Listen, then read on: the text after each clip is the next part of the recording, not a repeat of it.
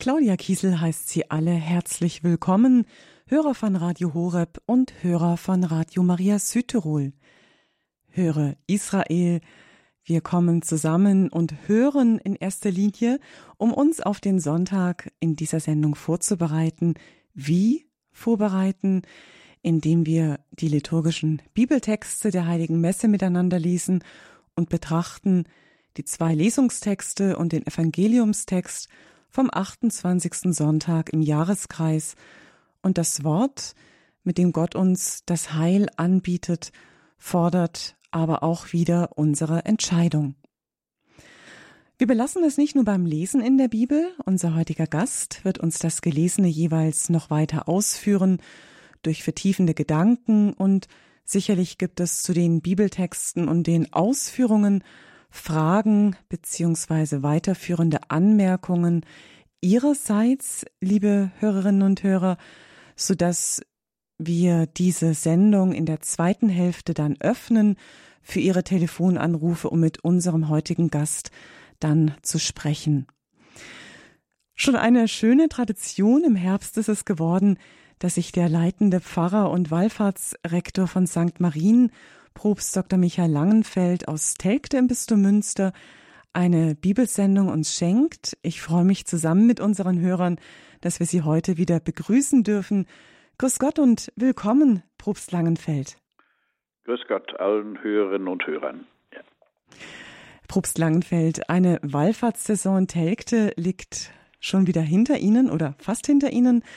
Was gab es an schönen geistigen Momenten, vielleicht auch an Highlights, an denen wir uns alle erfreuen können? Ja, wir waren natürlich noch immer von äh, Corona geprägt, die Zeiten hier, die Wallfahrtszeit. Aber es waren schon wieder deutlich mehr Wallfahrten da. Und interessanterweise, ähm, mit weniger Wallfahrten hatten wir die gleichen Pilgerströme. Das heißt, wenn keine Wallfahrten stattfinden konnten, dann sind Pilger in kleinen Gruppen, in Familien, in Nachbarschaften, in kleinen Vereinsgruppen hier nach Techte gepilgert, haben hier die, das Gnadenbild äh, besucht der schmerzhaften Mutter und äh, haben hier Gottesdienst mitgefeiert mit der Gemeinde. Das war also sehr, äh, das war für uns also sehr ermutigend, weil wir gemerkt haben, die Leute möchten gerne Wallfahrten, sie möchten pilgern, sie brauchen das einmal im Jahr wenigstens, dass sie hier an diesen besonderen Ort kommen. Und äh, das ist dieses Jahr, äh, das ist dieses Jahr auf etwas ungewöhnliche, aber sehr schöne Weise auch äh, gelungen. Das hat uns wirklich sehr gefreut, muss ich sagen. Und äh, wenn Sie, liebe Hörerinnen und Hörer, sich mal auf den Weg machen wollen, um diesen Wallfahrtsort näher kennenzulernen, Sie können sich auch gut vorbereiten, indem Sie in unserer Sendereihe Spiritualität, dort hat nämlich Probst Langenfeld seinen Wallfahrtsort näher auch vorgestellt. Schauen Sie gerne auf unsere Mediathek in der Reihe Spiritualität Wallfahrtsorte. Ja, danke Ihnen, Probst Langenfeld. Wir freuen uns, dass wir diese Sendung mit Ihnen gestalten dürfen, Wort Gottes miteinander lesen dürfen und wollen uns jetzt auch vertiefen, indem wir uns auch öffnen in einem gemeinsamen Gebet. Im Namen des Vaters und des Sohnes und des Heiligen Geistes. Amen. Amen. Herr Jesus Christus, du bist das lebendige und wahre Wort des Vaters. In dir wird sein Wort Wirklichkeit. Wenn wir jetzt die biblischen Texte des Sonntags betrachten, dann begegnen wir dir und wir spüren deine Gegenwart und Nähe. Danke dafür. Schenk uns offene Augen und offene Ohren. Schenk uns ein offenes Herz, damit dein Wort in uns auf fruchtbaren Boden fällt. Schenk uns die Bereitschaft, deinem Wort zu folgen, dein Wort weiterzusagen und es vor allem auch zu lieben. Dir sei Lob und Ehre und Anbetung, jetzt und in Ewigkeit. Amen. Amen. Dann beginnen wir mit der ersten Lesung, die wir auch in der Heiligen Messe am Sonntag hören werden, aus dem Buch der Weisheit im Kapitel 7, die Verse 7 bis 11. Ich betete und es wurde mir Klugheit gegeben. Ich flehte, und der Geist der Weisheit kam zu mir. Ich zog sie Zeptern und Thronen vor. Reichtum achtete ich für nichts im Vergleich mit ihr. Einen unschätzbaren Edelstein stellte ich ihr nicht gleich, denn alles Gold erscheint neben ihr wie ein wenig Sand, und Silber gilt ihr gegenüber so viel wie Lehm. Mehr als Gesundheit und Schönheit liebte ich sie und zog ihren Besitz dem Lichte vor. Denn niemals erlischt der Glanz, der von ihr ausstrahlt. Zugleich mit ihr kam alles Gute zu mir. Unzählbare Reichtümer waren in ihren Händen. Soweit die erste Lesung. Ja, liebe Hörerinnen und Hörer, vielleicht geht es Ihnen wie mir. Gleich diese erste Lesung zieht mich in Ihren Bann. Da ist jemand, der hat etwas äußerst Kostbares entdeckt und stimmt völlig begeistert so etwas wie ein Lobgesang darauf an. Es klingt beinahe wie ein Liebeslied. Und was er da lobt und preist, das ist der Besitz der Weisheit. Macht und Reichtum verblassen gegenüber dieser Gabe. Gold, Silber und Edelsteine, so sagt er, erscheinen ihm der Weisheit gegenüber wie Sand und Lehm. Und selbst Gesundheit und Schönheit können mit ihr nicht wirklich konkurrieren. Ein wunderbarer Text. Wenn das auch nur annähernd stimmt, dann möchte ich natürlich auch verstehen, was das eigentlich ist, Weisheit. Weisheit gibt es in den Traditionen der Religion und Kulturen und wird dort als eine hochgeschätzte Gabe weitergegeben. Ich habe mal nachgesehen, unser Wort Weisheit kommt aus dem Indogermanischen und bedeutet so viel wie weisen, auf etwas hinweisen. Weisheit scheint also eine Erkenntnis, die sich auf etwas Größeres, auf etwas Umfassenderes ausgerichtet ist. Auf etwas, das unsere rein menschliche Erkenntnis weit übersteigt. Also mit anderen Worten, Weisheit meint nicht einfach die Intelligenz eines Menschen, nicht seine Verstandesschärfe, nicht sein Wissen. Weisheit hat wohl eher mit Wahrheit zu tun, mit einem intuitiven Erkennen wesentlicher Dinge und Zusammenhänge.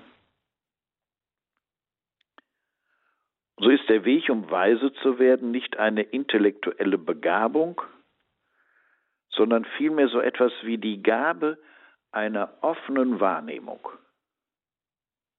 Das bewusste und vorbehaltlose Aufnehmen dessen, was im tiefsten wahr und wirklich ist.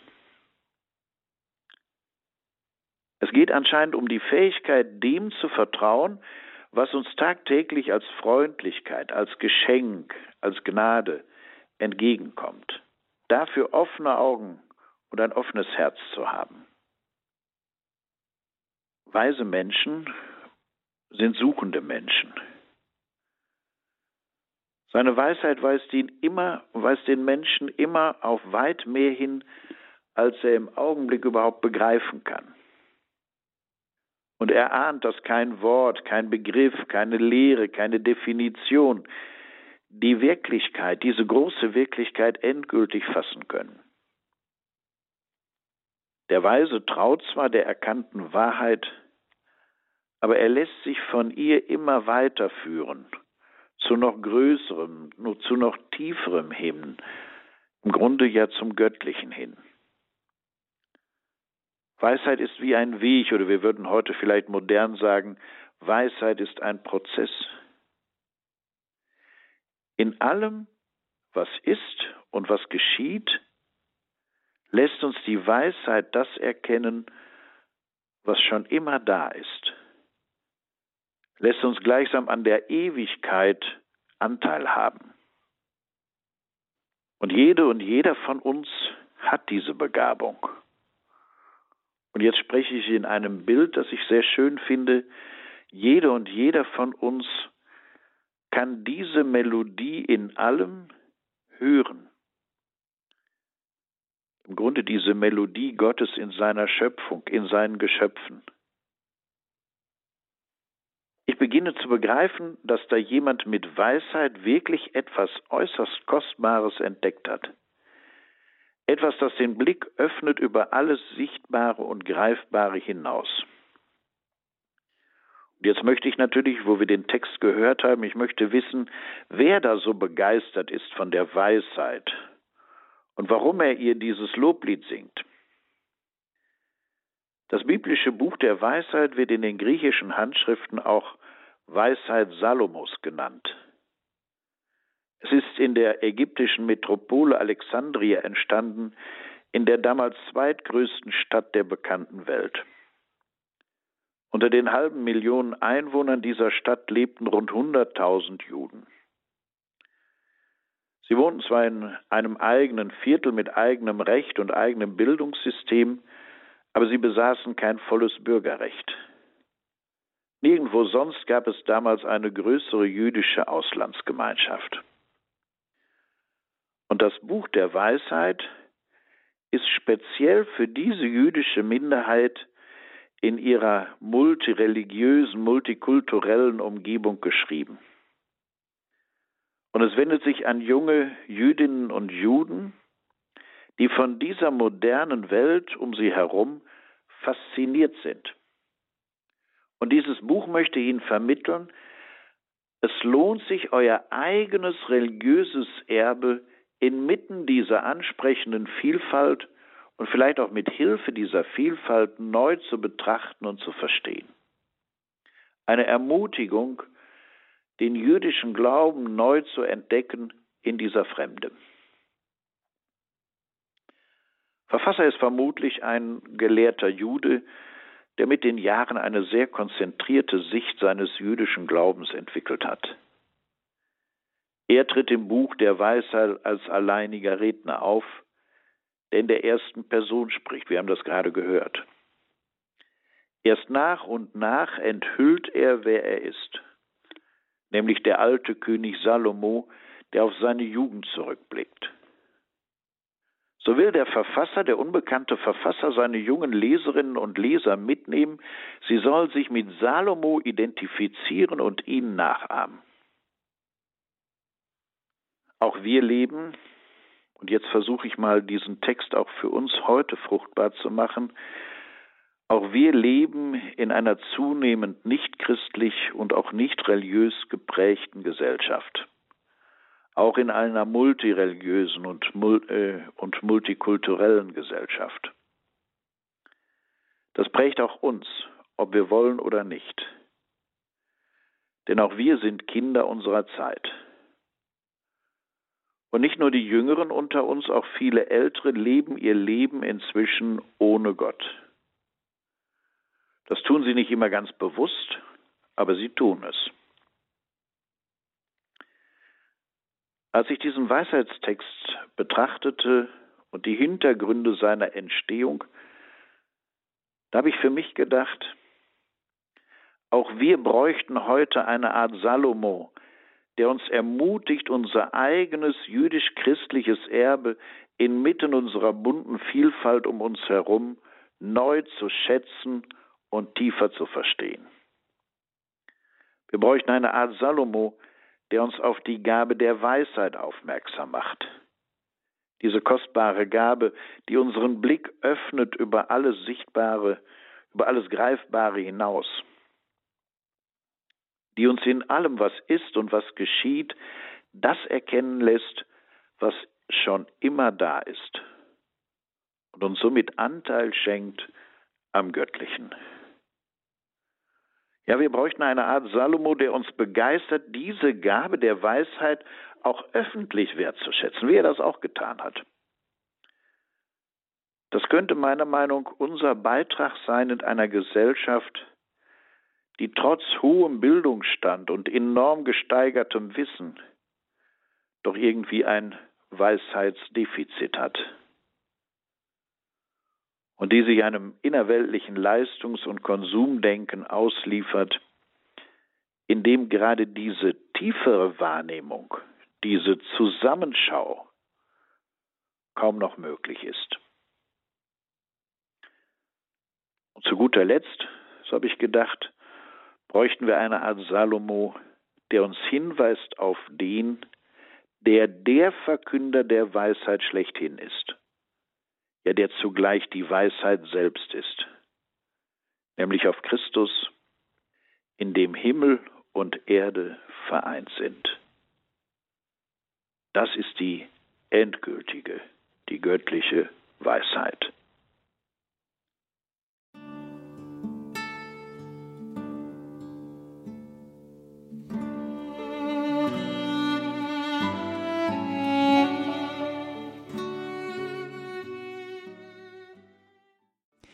Sie hören Radio Horeb und Radio Maria Südtirol am Freitagnachmittag unserer Sendung Höre Israel, in der wir uns auf den Sonntag vorbereiten, indem wir jetzt in dieser Stunde schon einmal die Bibeltexte, liturgischen Bibeltexte der Heiligen Messe miteinander lesen und betrachten und dann auch darüber sprechen werden. Wir haben bereits die erste Lesung aus dem Buch der Weisheit gehört. Jetzt folgt die zweite Lesung Anschließend dann die Gedanken von unserem heutigen Sendungsgast, von Probst Dr. Michael Langenfeld. Und für die zweite Lesung, liebe Hörerinnen und Hörer, dürfen Sie jetzt Ihre Bibel aufschlagen im Hebräerbrief, Kapitel 4, die Verse 12 und 13. Lebendig ist das Wort Gottes, wirksam und schärfer als jedes zweischneidige Schwert. Es dringt durch bis zur Scheidung von Seele und Geist, von Gelenken und Mark. Es richtet über die Regungen und Gedanken des Herzens. Vor ihm bleibt kein Geschöpf verborgen, sondern alles liegt nackt und bloß vor den Augen dessen, dem wir Rechenschaft schulden. Weisheit und Wort. Wort und Weisheit. Ich habe hier bei der zweiten Lesung den Eindruck, es geht in dieser neutestamentlichen Lesung um etwas Ähnliches, wie wir das gerade auch in der alttestamentlichen Lesung gehört haben, nur aus einer anderen zeitlichen Perspektive und in einem anderen inhaltlichen Zusammenhang. Erstmal finde ich beeindruckend, in den beiden Texten die fast poetische, ganz starke Wortwahl. Und während im alttestamentlichen Text der Wert der Weisheit, also Salomo preist ja den Wert der Weisheit, die er da gefunden hat, während also im alttestamentlichen Text der Wert der Weisheit im Mittelpunkt stand, wird nun jetzt im neutestamentlichen Hebräerbrief die Wirkung des Wortes mit geradezu gewaltigen Worten beschrieben. Weisheit und Wort, Wort und Weisheit. Inzwischen, also zwischen der Entstehung des Buches der Weisheit und dem Hebräerbrief, ist das Wort Fleisch geworden. Hat das göttliche Wort ein menschliches Gesicht bekommen? Ist das von Gott gesagt und angekündigte Realität geworden? Christus, das ewige Wort des Vaters, ist Mensch geworden. Er wohnt unter uns. Nicht mehr an eine, Christ, äh, nicht mehr an eine Diaspora-Gemeinde der Juden, sondern an die neue christliche Gemeinde ist dieser zweite Text gerichtet und will ermutigen, das Wort Gottes neu anzunehmen und so den Glauben zu vertiefen. Es fängt ja schon stark an. Lebendig ist das Wort Gottes kraftvoll und schärfer als jedes zweischneidige Schwert. So ein Satz spricht mich natürlich spontan an. Ich denke, es gibt also doch noch ein Wort, auf das Verlass ist. In einer Welt bedeutungslosen Geredes, unverbindlicher Plaudereien, zwischen dem ganzen Smalltalk, Schmeicheleien, Halbwahrheiten, Fake News und Lügen, in einer Welt mit all diesem akustischen Müll, gibt es tatsächlich noch ein lebendiges, ein kraftvolles, ein kantiges Wort. So etwas spricht an. Aber so sehr mich auch ein solcher Satz anspricht, er beunruhigt mich auch. Ich weiß aus eigener Erfahrung, dass Gottes Wort auch durchaus gefährlich sein kann. Dass es meine schön zurechtgelegten Pläne stört. Und dass es mir manchmal die Wirklichkeit, also meine Wirklichkeit, ziemlich klar vor Augen führt. Also wer sein Leben also ungestört führen will, der sollte sich von diesem Wort fernhalten. Denn es ist ja tatsächlich lebendig und kraftvoll. Und wenn man sich ihm einmal geöffnet hat, und diese Erfahrung haben sicherlich viele Hörerinnen und Hörer schon gemacht, wenn man sich diesem Wort Gottes einmal geöffnet hat, dann lässt es einem einfach keine Ruhe mehr, bis man das Wort getan hat. Und es gibt Worte aus der Bibel, und jeder hat so sein eigenes Wort, so denke ich, das ihn schon mal bis ins Innerste getroffen hat. In unserem Text geht es weiter. Dieses, dieses zweischneidige Schwert dringt durch bis zur Scheidung von Seele und Geist, von Gelenken und Mark. Es richtet über die Regungen und Gedanken des Herzens. Vor ihm bleibt kein Geschöpf verborgen, sondern alles liegt nackt und bloß vor den Augen dessen, dem wir Rechenschaft schulden. Ich denke, wir alle müssen zugeben, wie Adam und Eva nach dem Sündenfall haben auch wir immer etwas zu verbergen.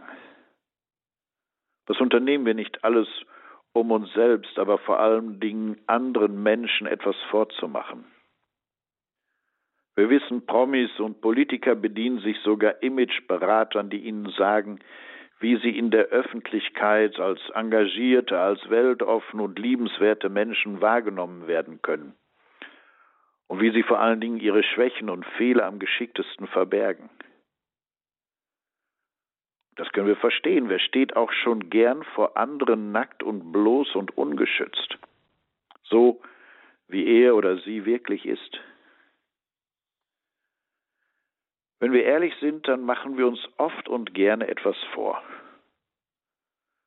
Wir leben nicht selten hinter einer glänzenden Fassade, hinter die kein anderer schauen soll. Und es ist anstrengend, wirklich anstrengend, diese Fassade aufrecht zu erhalten. Und es ist mit ständiger Angst auch verbunden, diese, Fassade könnte einmal bröckeln. Es gehört aber auch zu den Erfahrungen eines gläubigen Menschen,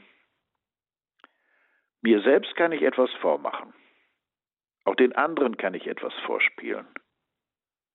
Gott aber kann ich nicht blenden. Vor ihm fällt auch die beste Fassade.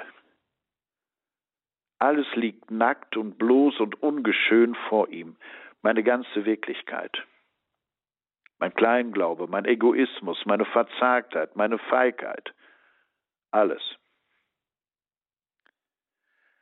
Aber dieses göttliche Wissen um die Regungen und Gedanken meines Herzens, so schmerzlich es auch ist, dieses Wissen ist nicht zerstörerisch, im Gegenteil, es befreit. Denn alles liegt vor den Augen eines Gottes, der es gut mit uns meint. Als ich das las, da musste ich ganz spontan an den 139. Psalm denken, wo es heißt, Herr, du hast mich erforscht und kennst mich. Ob ich sitze oder stehe, du kennst es. Du durchschaust meine Gedanken von fern. Ob ich gehe oder ruhe, du hast es gemessen. Du bist vertraut mit all meinen Wegen. Ja, noch, noch nicht ist das Wort auf meiner Zunge, siehe Herr, da hast du es schon völlig erkannt. Von hinten und von vorn hast du mich umschlossen, hast auf mich deine Hand gelegt. Und dann ein paar Verse später die vertrauensvolle Bitte des Beters, Erforsche mich, Gott, und erkenne mein Herz. Prüfe mich und erkenne meine Gedanken. Sieh doch, ob ich auf dem Weg der Götzen bin, leite mich auf dem Weg der Ewigkeit.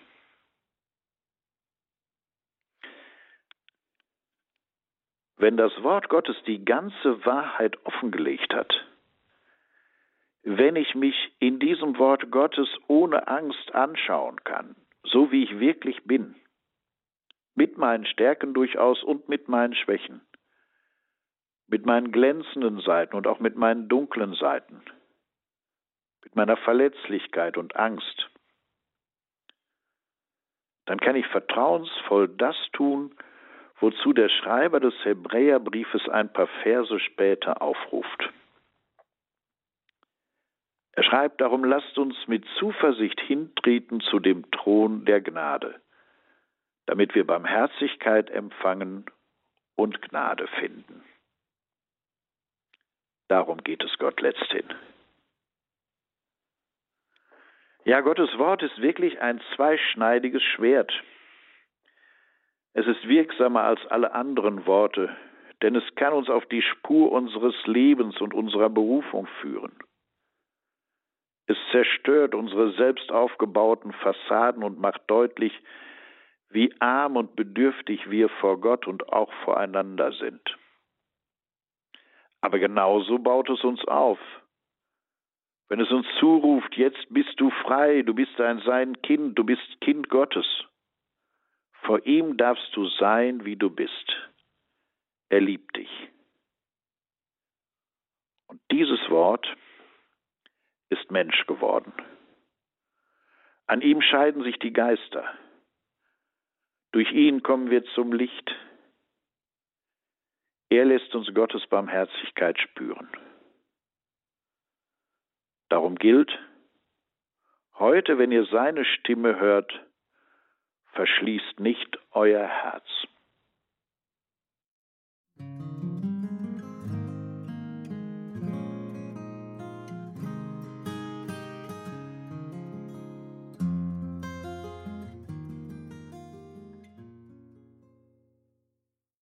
In unserer Sendung Höre Israel, unsere Bibelsendung vorbereitend auf den kommenden Sonntag, den 28. Sonntag im Jahreskreis. Wir haben gerade Annie Barth gehört mit einem Lied angelehnt an den Psalm 139, auf den Probst Langenfeld bei seiner letzten Auslegung der zweiten Lesung vom Sonntag eingegangen ist, kurz erwähnt hat. Wir kommen jetzt in unserer Sendung auf das Sonntagsevangelium. Dazu dürfen Sie aufschlagen im Markus-Evangelium Kapitel 10, die Verse 17 bis 30. Markus 10, 17 bis 30. In jener Zeit lief ein Mann auf Jesus zu, fiel vor ihm auf die Knie und fragte ihn, Guter Meister, was muss ich tun, um das ewige Leben zu erben? Jesus antwortete, Warum nennst du mich gut? Niemand ist gut außer der eine Gott. Du kennst doch die Gebote, du sollst nicht töten, du sollst nicht die Ehe brechen, du sollst nicht stehlen, du sollst nicht falsch aussagen, du sollst keinen Raub begehen, Ehre deinen Vater und deine Mutter. Er erwiderte ihm Meister, alle diese Gebote habe ich von Jugend an befolgt. Da sah ihn Jesus an, umarmte ihn und sagte Eines fehlt dir noch. Geh, verkaufe, was du hast, gib es den Armen, und du wirst einen Schatz im Himmel haben. Dann komm und folge mir nach. Der Mann aber war betrübt, als er das hörte, und ging traurig weg, denn er hatte ein großes Vermögen. Da sah Jesus seine Jünger an und sagte zu ihnen, Wie schwer ist es für Menschen, die viel besitzen, in das Reich Gottes zu kommen. Die Jünger waren über seine Worte bestürzt. Jesus aber sagte noch einmal zu ihnen, Meine Kinder, wie schwer ist es, in das Reich Gottes zu kommen, Leichter geht ein Kamel durch ein Nadelöhr, als dass ein Reicher in das Reich Gottes gelangt. Sie aber gerieten über alle Maßen außer sich vor Schrecken und sagten zueinander, Wer kann dann noch gerettet werden? Jesus sah sie an und sagte, Für Menschen ist das unmöglich, aber nicht für Gott, denn für Gott ist alles möglich. Da sagte Petrus zu ihm, Siehe, wir haben alles verlassen und sind dir nachgefolgt. Jesus antwortete, Amen, ich sage euch, jeder, der um meinetwillen und um des Evangeliums willen Haus oder Brüder, Schwestern, Mutter, Vater, Kinder oder Äcker verlassen hat, wird das Hundertfache dafür empfangen. Jetzt, in dieser Zeit, wird er Häuser und Brüder, Schwestern und Mütter, Kinder und Äcker erhalten, wenn auch unter Verfolgungen, und in der kommenden Welt das ewige Leben.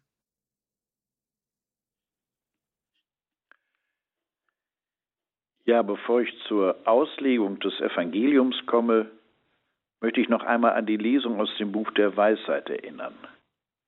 Salomo preist dort die Gabe der Weisheit und achtet ihr gegenüber Macht und Besitz gering. In allem, was ist und geschieht, Gott zu erkennen, diese Gabe ist für ihn das Größte. Jetzt kommt ein reicher Jüngling zu Jesus mit der Frage, was muss ich tun, um das ewige Leben zu gewinnen? Interessante Frage. Wird sie heute noch gestellt? Würde man heute nicht eher fragen, wie mein Leben hier auf Erden gelingen kann, wie ich hier und jetzt glücklich werde? Vielleicht würden wir auch formulieren, was muss ich tun, damit mein Leben sinnvoll und erfüllt ist? Der junge Mann jedenfalls spricht Jesus mit guter Meister an. Aber der antwortet ziemlich kurz angebunden, was nennst du mich gut? Gott allein ist gut. Wahrscheinlich, so verstehe ich die Reaktion Jesu, möchte er nicht, dass dieser junge Mann immer neu nach irgendwelchen Meistern Ausschau hält, von denen er annimmt, sie könnten ihm geheimnisvolle Wege zum Glück weisen. Gott allein ist gut, sagt Jesus, er hat diesen Weg schon längst klar und eindeutig gewiesen. Du brauchst nur die zehn Gebote zu halten. Sie führen dich sicher zum Ziel des ewigen Lebens.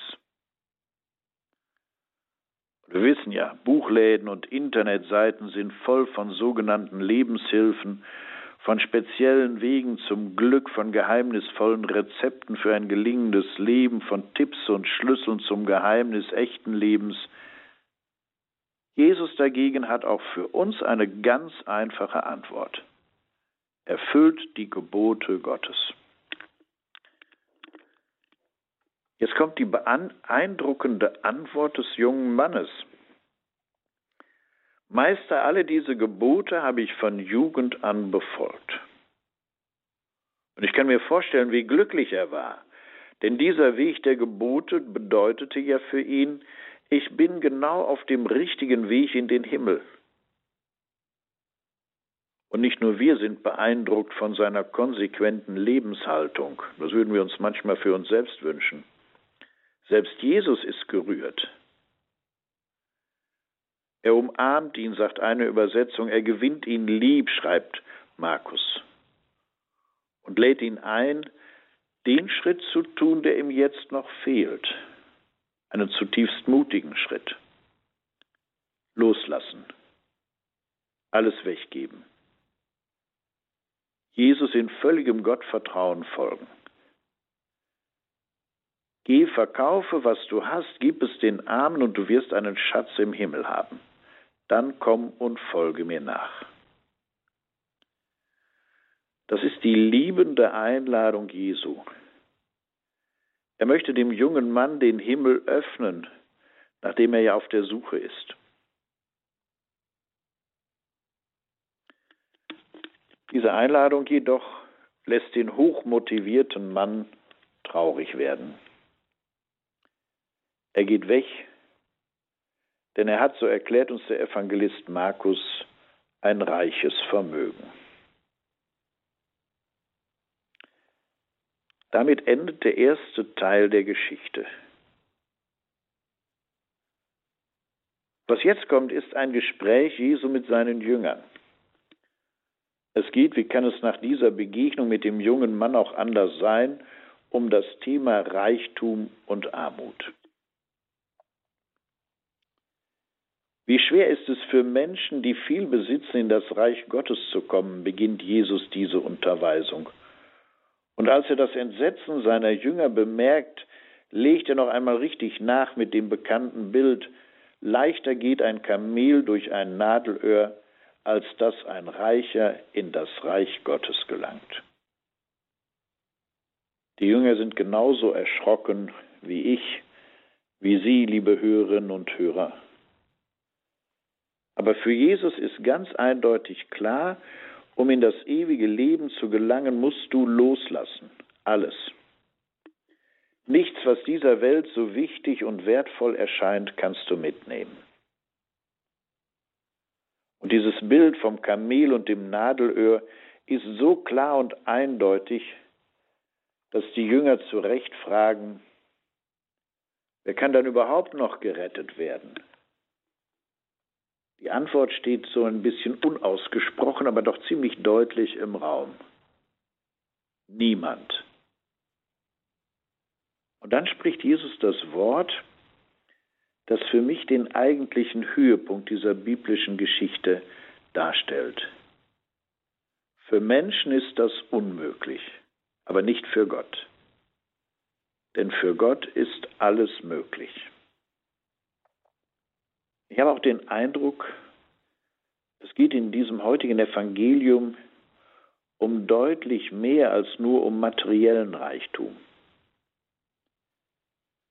Wozu Jesus den reichen Jüngling und auch uns einlädt, ist dies. Mache dich von falschen Sicherheiten frei, damit du von Gott empfangen kannst. Wir sollen uns einüben in die Haltung, des absoluten Vertrauens zu Gott. Wir sollen unser Leben ganz in seine Hände legen. Und dazu müssen wir den eigenen Sicherheiten misstrauen, ja sie sogar aufgeben.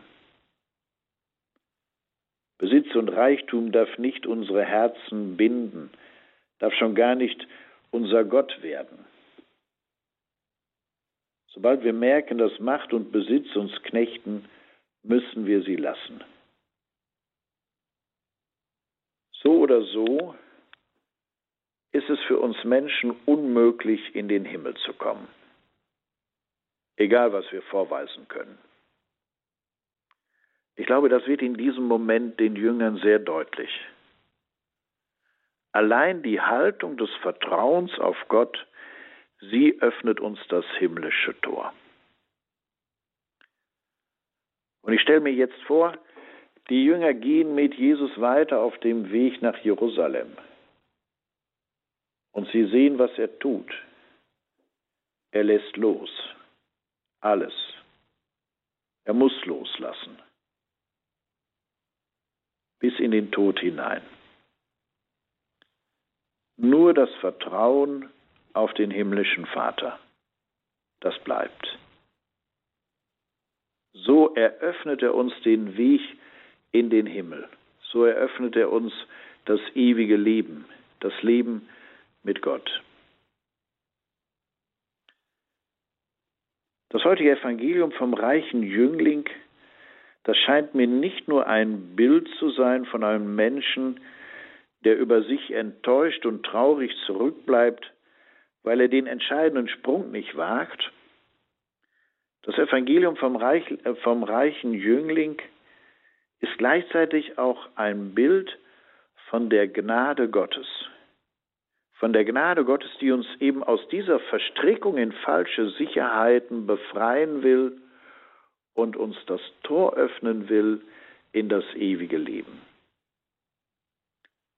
Und Jesus ist der, an den wir uns hängen müssen. Für uns ist das unmöglich. Er macht es möglich durch sein Vertrauen in den Vater. Liebe Hörerfamilie von Radio Horeb und Radio Maria Südtirol, es gibt jetzt die Möglichkeit, dass Sie sich zu dem Gehörten, zu den Gedanken unseres Sendungsgastes und zu den Bibeltexten selbst noch äußern können, einbringen, auch mit Ihren Fragen, wenn etwas unklar stehen geblieben ist oder wenn Ihnen ja etwas tiefer gefallen ist und Sie gesagt haben, ach, das kann ich sehr gut mit meinem eigenen Leben verknüpfen. Da ist mir jetzt was aufgegangen, ein Licht aufgegangen. Sie dürfen sich gerne melden jetzt in unserer Sendung und dann sprechen wir noch und vertiefen noch das Gehörte unter der 089 517 008 008, die Rufnummer in unserer Bibelsendung 089 517 008 008. Und doch noch fern, ein Blick von dir, ein Blick von dir.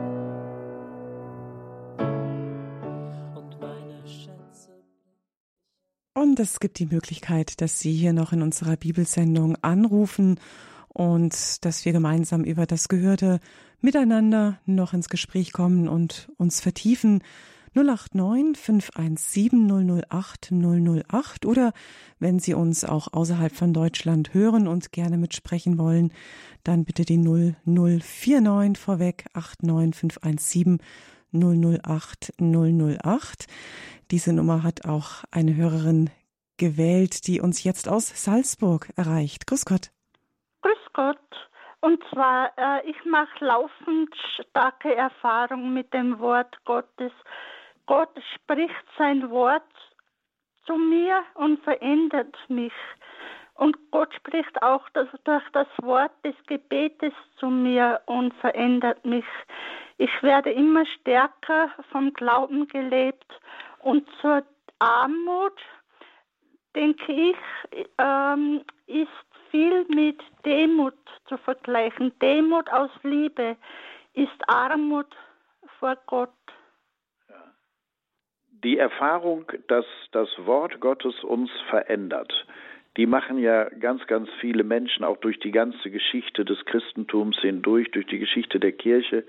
Äh, die Heiligen, viele Heilige werden durch ein Wort äh, getroffen und äh, verändern ihr gesamtes, äh, verändern ihr gesamtes Leben. Oder auch so wie Sie das beschreiben, durch den, durch das kontinuierliche Lesen und Hören des Wortes Gottes werden wir ganz peu à peu, aber ganz sicher verändert. Der Glaube stärkt sich, die Hoffnung wird mehr, wir sind bereit, äh, liebevoller mit anderen umzugehen. Also das Wort Gottes hat schon eine enorme, eine enorme Wirkkraft. Also das, ich glaube, das kann jeder feststellen, der das Wort, der mit dem Wort Gottes auch, auch lebt, ja. Dankeschön. Ja, danke, dass Sie sich eingebracht haben. Das war ein kurzes Zeugnis.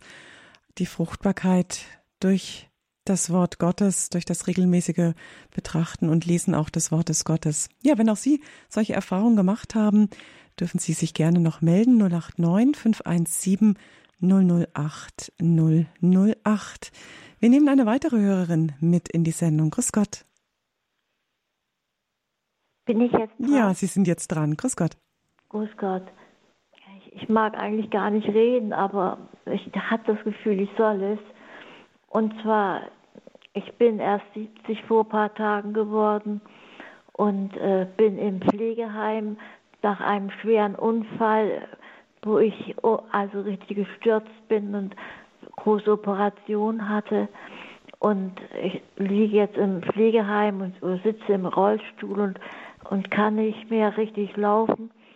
Und äh, da habe ich also jetzt seit vielen Monaten bin ich jetzt hier und äh, da habe ich manchmal Verzweiflungsausbrüche, dass ich denke, wie lange dauert das noch? Weil man hat mir Hoffnung gemacht, dass es vielleicht noch wieder wird, dass ich nach Hause kann und ich lebe auf, auf dem Land und mit einem schönen Waldgrundstück und äh, da, was mich in letzter Zeit so tröstet, auch jetzt bei den, bei den äh, Vorträgen von Herrn ähm, Peter Meyer. Bei den Radioexerzitien, die ja, Sie ansprechen. Ja, mhm. die haben mich angesprochen so sehr. Ich habe mich Gott ganz überlassen. Ich sage immer, Herr, es ist dein Weg Und ich möchte mit dir ganz eins sein im Glauben und im Vertrauen. Mach du mit mir, was du willst. Das habe ich auch vor Jahren schon immer gebetet, zu Hause. Und was, das gibt mir solch einen unheimlichen Trost. Und mhm. heute durfte ich dann auch, weil ich ja, ist bekannt hier im Heim, dass ich viel bete. Und äh, ich bete eben auf Radio Horeb schon seit vielen Jahren. Und äh, da durfte ich zu einer äh, sterbenden Patientin, die gerne beten wollte. Und da haben sie mich hergeholt, dass ich mit ihr bete. Und das ist sehr schön angekommen. War auch ein junger Pfleger dabei. Und der hat sich hingekniet dabei und war auch ganz, ganz äh, angetan. Und ich wollte einfach nur sagen, sich Gott ganz übergeben. Ich habe ich habe damit so, so einen Trost, weil manchmal bin ich so leer und verzweifelt, dass ich das Gefühl habe, ich halte es nicht mehr aus. Mhm. Aber das hilft mir so sehr. Dieses Gott hat mich lieb und er wird schon alles zum Besten führen. Das wollte ich sagen. Danke. Das ist auf der einen Seite natürlich eine gewisse Armut, die Sie ausdrücken in Ihrem Zustand momentan, aber gleichzeitig auch dieser Reichtum, den Sie gefunden haben, auch durch Gebet und diesen Reichtum dann auch anderen weitergeben können. Herr Probst Langenfeld. Ja, ich habe so den, den Eindruck, das ist genau der Weg in das ewige Leben. Und zwar gemeint, wir sind ja schon durch die Taufe in das, in das Reich Gottes hineingetauft. Wir leben ja schon in dieser Wirklichkeit des ewigen Lebens. Und wenn wir uns wirklich Gott überlassen, wenn wir uns ihm ganz und gar anvertrauen, was ja wirklich nicht so einfach ist, besonders wenn man in solchen Situationen ist, wie das jetzt die Anruferin auch schildert. Aber wenn wir uns darauf einlassen, wenn wir, wenn wir diesen Mut haben, dann erleben wir etwas, von dem, äh, was Jesus, äh, was Jesus uns versprochen hat. Wir erleben sozusagen etwas von diesem österlichen, von diesem österlichen Leben, das uns froh macht, das uns stark macht. Ne? Das ist ja, also ich, das ist ein wunderbares Zeugnis auch. Danke. Ja, ist das auch, was Sie gemeint haben vorhin bei Ihrer ersten Auslegung zur ersten Lesung mit diesem Weisheitsdefizit, wo Sie gesagt haben, wir leben in einer Zeit mit so hohem Lebensstandard und auch Bildungsstandard, aber trotz allem dieser große Weisheitsdefizit. Ja. Genau, das ist, das ist nämlich genau, es geht ja darum, äh, das Leben so zu begreifen, dass man, äh, dass man alles versucht in, in den Blick zu bekommen. Und das geht auch weit über das hinaus, was eben sichtbar und greifbar ist. Und wer das gefunden hat, diese Weisheit, der kann sich glücklich schätzen. Der ist wie Salomo. Der kann sagen, ja, ich habe etwas gefunden, das so wertvoll ist, da, da verblasst alles andere gegen. Und das ist, glaube ich, das ist dieser Weg der Weisheit, ja? Danke Ihnen. Danke ja, für Ihren Beitrag. Ich danke auch. Wiederhören. Dann wünschen wir Ihnen alles Gute. Danke. Dankeschön. Ja, herzlichen Dank. Es gibt noch vieles zu vertiefen.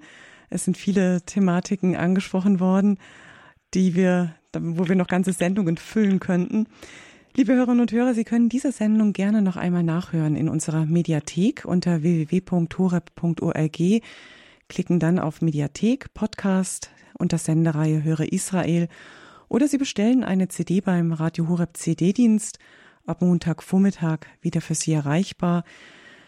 Sonntag um 10 Uhr übertragen wir bei Radio Horeb die Eucharistiefeier aus dem Bistum Münster. Wir feiern dann mit den Gläubigen aus der Basilika St. Marien in Kevela und dem Erzbischof Stefan Burger aus dem Erzbistum Freiburg die Heilige Messe sind Sie da auch gerne mit dabei. Da werden wir dann die Texte, die wir jetzt heute in dieser Sendung miteinander gelesen haben, dann noch einmal hören.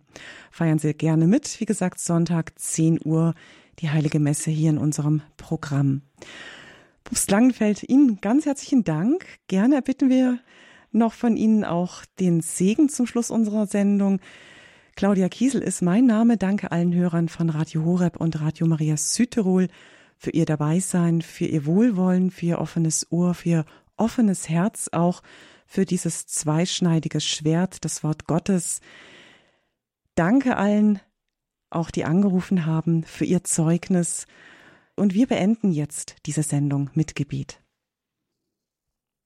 Herr Jesus Christus, wir danken dir für dein Wort, das du uns immer wieder neu schenkst. Wir danken dir für deine Gegenwart, für deine Nähe in deinem Wort. Wir danken dir, dass du uns führst, dass du uns ermutigst, uns tröstest, dass du uns Orientierung gibst und dass du uns auch mahnst. Wir bitten um deinen Segen für uns und alle, die wir im Herzen tragen, und um deinen Segen für alle, mit denen wir uns schwer tun. So segne und behüte euch der allmächtige und barmherzige Gott, der Vater, der Sohn und der Heilige Geist. Amen.